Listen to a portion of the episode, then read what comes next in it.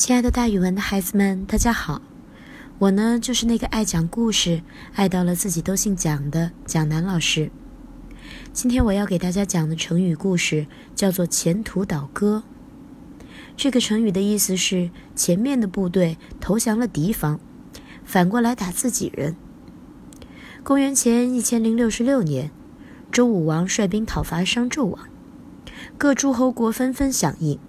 讨伐商纣王的大军连续攻下了许多商朝的城池。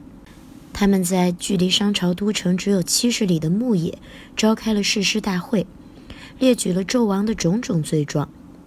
这时候，商纣王还正在和妃子饮酒作乐呢，忽然就听到武王伐纣的消息，他们都快攻进自己的国都了。于是，商纣王慌了手脚。匆匆地率领七十万大军赶到牧野迎战，可是纣王的前锋部队等战斗一打响，居然调转矛头反戈一击，自己打自己人，结果商军大败，血流成河，纣王也逃回了国都。他知道大势已去，末日不远了，于是就点了一把火，自己了结了自己的生命，点火自焚了。商朝从此就灭亡了。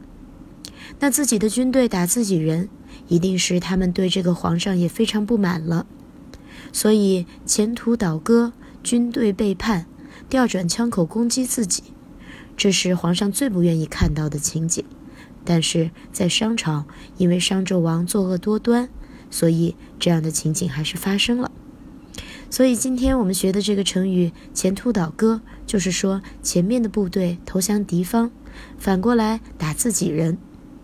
好了，孩子们，今天的成语故事就给大家讲到这儿，咱们明天再见哦。